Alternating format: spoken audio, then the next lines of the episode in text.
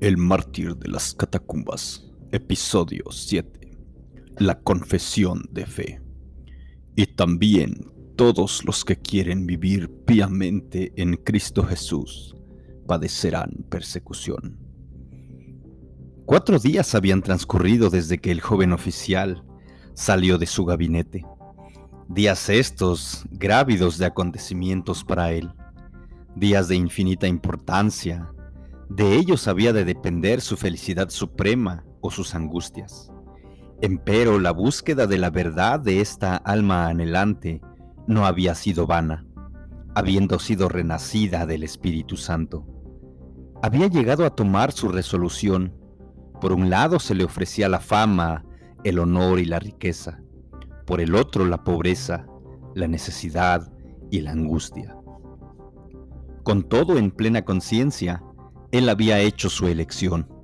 Se había vuelto hacia la última sin un solo instante de vacilación. Él había elegido el sufrir aflicción con el pueblo de Dios antes que gozar de los placeres del pecado por un tiempo. Su regreso visitó al general y se acusó ante él. Le informó que había estado entre los cristianos, que no podía cumplir la comisión que se le había encomendado y que se sometía voluntariamente a sufrir las consecuencias. El general, con la severidad a que se había expuesto, le ordenó que pasara a su cuartel. Allí en medio de la más profunda meditación y haciéndose conjeturas de lo que resultaría de todo esto, fue interrumpido por el ingreso de Lúculo. Su amigo lo saludó de lo más afectuosamente, pero en su rostro se evidenciaba una profunda ansiedad. Acabo de verme con el general, dijo él, quien me hizo llamar para darme un mensaje para ti. Pero primeramente, dime, ¿qué es esto que has hecho? Marcelo le relató todo detalladamente, desde el momento de su partida hasta su regreso, sin ocultarle absolutamente nada. Su cristalina buena fe evidenciaba lo poderosa sincera y verdadera que había sido la obra eterna del Espíritu Santo en él. Luego le relató la entrevista que había tenido con el general. Yo entré en su habitación con claro sentir de la importancia del paso que tomaba.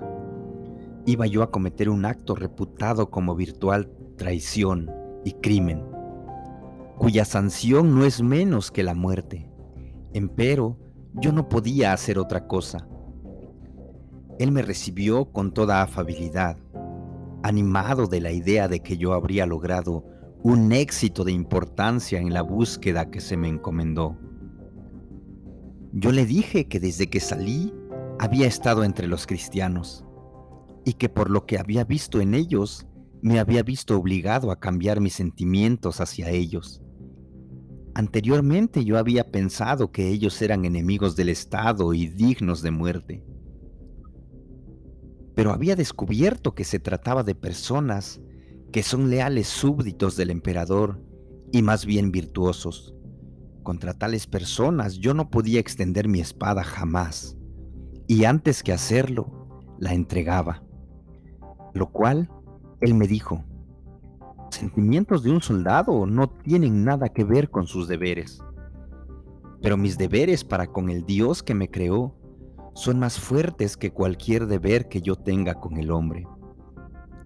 A esto me replicó, ¿acaso tu simpatía con los cristianos ha llegado hasta volverte loco? ¿No te das cuenta que lo que haces es traición? Yo me incliné y le dije que estaba resuelto a afrontar las consecuencias.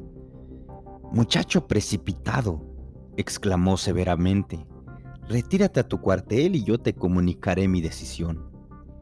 Y fue así que me trasladé inmediatamente aquí, y he permanecido desde ese momento esperando ansiosamente mi sentencia. Lúculo había escuchado toda la narración que le había hecho Marcelo, sin una sola palabra, ni siquiera un gesto. Una expresión de triste sorpresa en su rostro evidenciaba lo que eran sus sentimientos. Y conforme Marcelo concluyó, él habló en tono de quien deplora y lamenta. Verdaderamente, tanto tú como yo sabemos lo que debe ser aquella sentencia. Pues la disciplina romana, aun en tiempos normales, no se puede tomar con liviandad. Y tanto peor ahora que los sentimientos del gobierno se hayan exaltados hasta el grado sumo contra aquellos cristianos. Pero si tú insistes en tu proceder, estás arruinado. Te he expuesto mis razones. Sí, Marcelo, yo conozco tu carácter puro y sincero. Tú siempre fuiste de una mente piadosa. Tú has amado las nobles enseñanzas de la filosofía. ¿Y no te sientes satisfecho con todo ello como antes? ¿Por qué habías de ser seducido por la miserable doctrina de un judío crucificado? Jamás estuve satisfecho con la filosofía de que tú me hablas. Tú mismo sabes a conciencia que en ella no hay nada cierto, en que el alma pueda reposar. Pero el cristianismo es la verdad de Dios, traída por Él mismo y santificada por su propia muerte. Ya me has explicado en toda su integridad todo el credo cristiano, pues tu propio entusiasmo ha hecho que me sea atractivo lo cual debo confesar.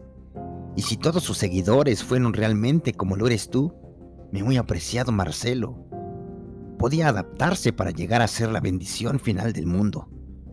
Pero yo no he venido ante ti para argumentar sobre la religión. Vengo a hablarte sobre ti mismo. Tú estás en inminente peligro, mi querido amigo. Tu posición, tu honor, tu cargo, tu misma vida se hallan en peligro. Considera pues detenidamente lo que has hecho. Te fue confiada una importantísima comisión, en cuyo cumplimiento saliste. Se esperaba que volverías trayendo informes importantes. Pero por el contrario, tú vuelves y te presentas ante el general informando que te has puesto del lado del enemigo, que de corazón te has vuelto uno de ellos, y que te niegas a emplear las armas romanas contra ellos pues no comprendes que si el soldado ha de escoger con quién ha de pelear, ¿qué va a hacer de la disciplina? Pues tiene que cumplirse las órdenes y nada más. ¿No tengo razón? Pues tú tienes razón, Lúculo.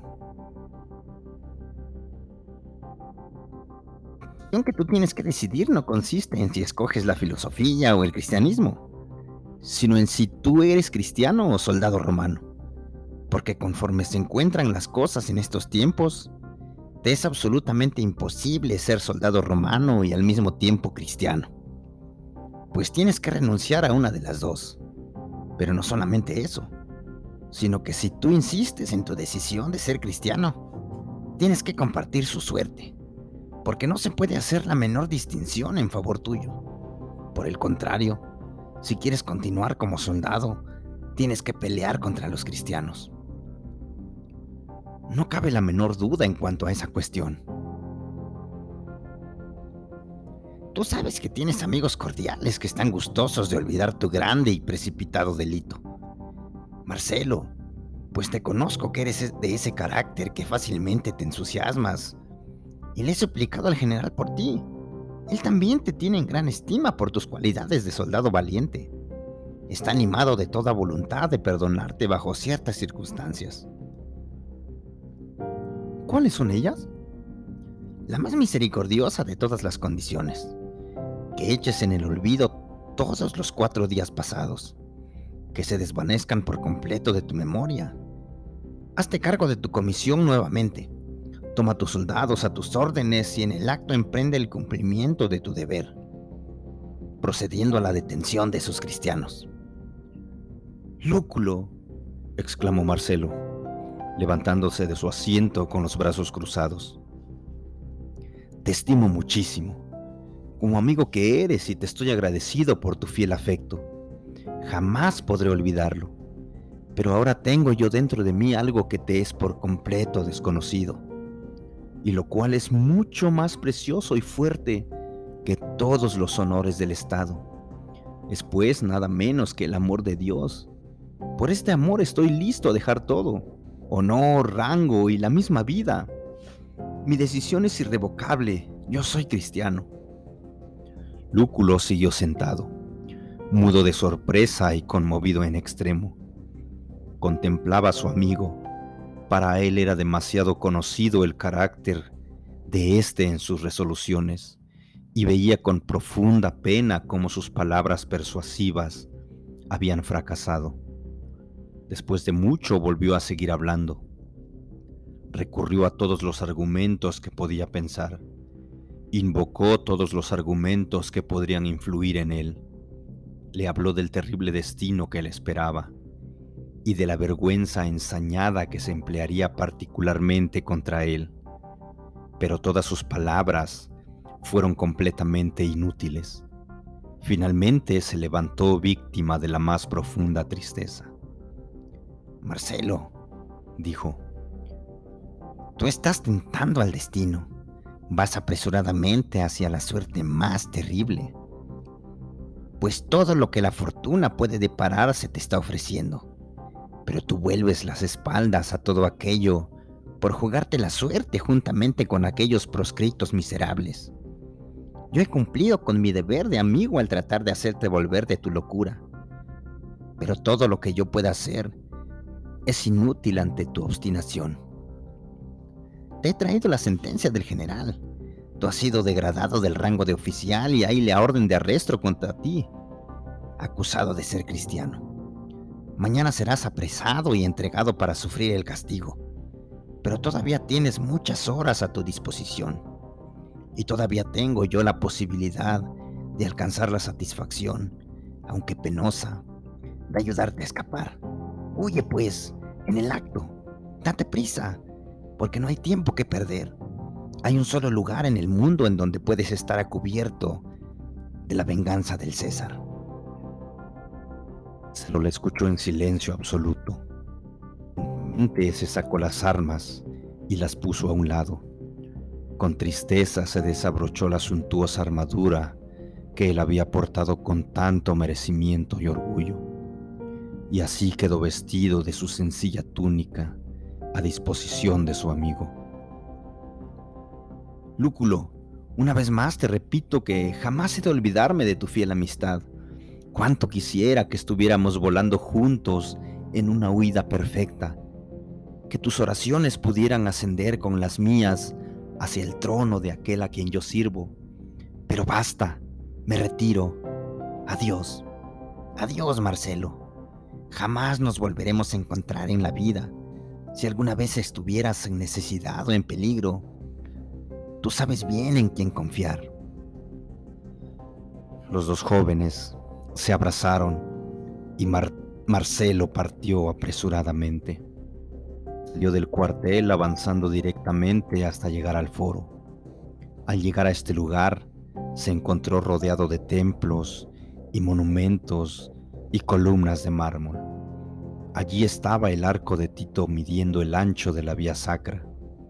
Allí se levantaba la forma gigantesca del palacio imperial, de la más rica arquitectura, con regios adornos de los mármoles riquísimos, culminando con las brillantes decoraciones doradas. A un lado se levantaban las murallas enormes del Coliseo. Más allá se podía contemplar la cúpula estupenda del Templo de la Paz. Y al otro extremo, el Monte Capitolino destacaba sus históricas cumbres, coronado de apiñonados templos estatales que se erguían como desafiando las alturas y cortando los aires bajo el azul del cielo. Hacia allá dirigió sus pasos y ascendió las escarpadas pendientes hasta dominar la misma cumbre. Y una vez en la misma, miró alrededor el amplio y soberbio panorama que se le ofrecía a la vista. El lugar mismo en donde se estacionaba era un amplio cuadrado pavimentado de mármol y rodeado de templos señoriales. En un lado se veía el Campus Martius, rodeado por el Tíber, cuya avenida amarillenta serpenteaba penetrando en las profundidades del horizonte hacia el Mediterráneo. Por todos los otros lados de la ciudad acaparaba toda la extensión dispareja, presionando hasta sus estrechas murallas y rebasándolas por medio de calles que se irradiaban hasta gran distancia en todas direcciones, invadiendo el campo, Los templos, las columnas y los monumentos alzaban sus cornisas orgullosas. Estatuas innumerables llenaban las calles con una población de formas esculturales. Numerosas fuentes salpicaban el aire. Los carruajes se desplazaban bulliciosos por las calles. Las legiones de Roma iban y venían con aires de parada militar. Y así por donde miraba podía contemplar que surgía la borrascosa ola de vida de la ciudad imperial. A la distancia se extendía el llano, salpicado de incontables villas, casas y palacios, rica y exuberante vegetación, las moradas de la paz y de la abundancia. A un lado se podía ver levantarse la silueta azul de los Apeninos, dignamente coronados de nieve. Al otro lado, las turbulentas olas del Mediterráneo azotaban las playas en la indomable lejanía.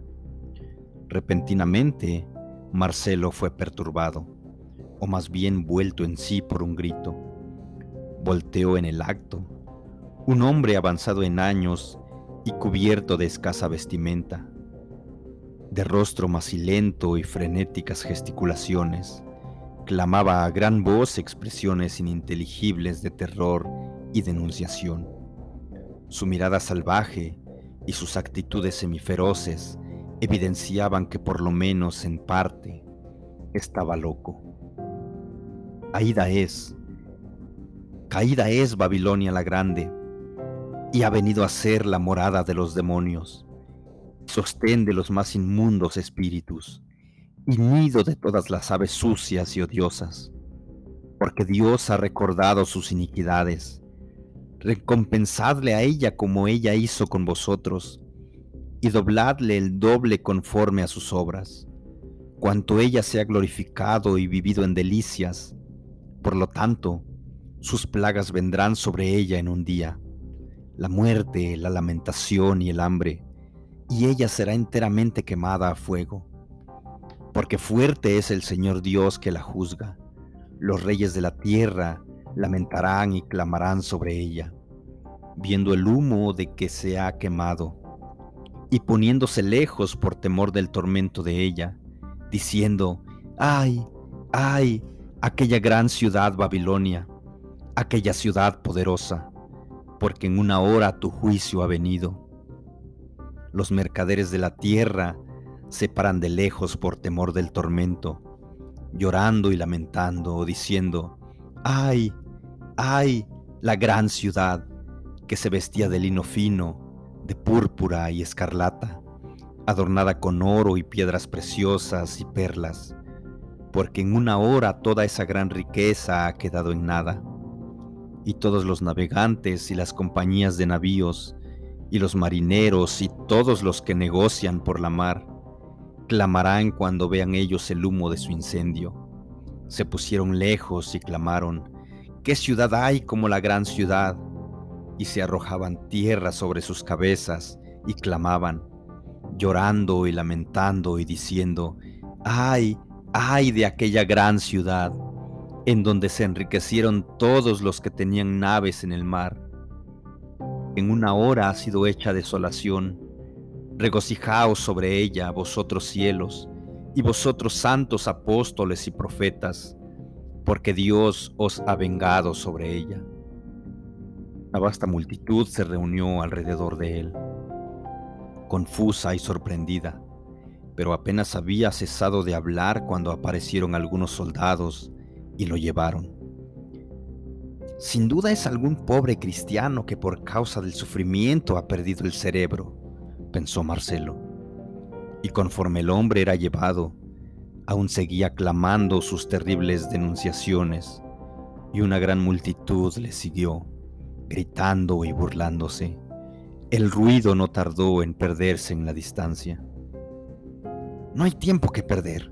Yo debo irme, dijo entre sí Marcelo, y partió.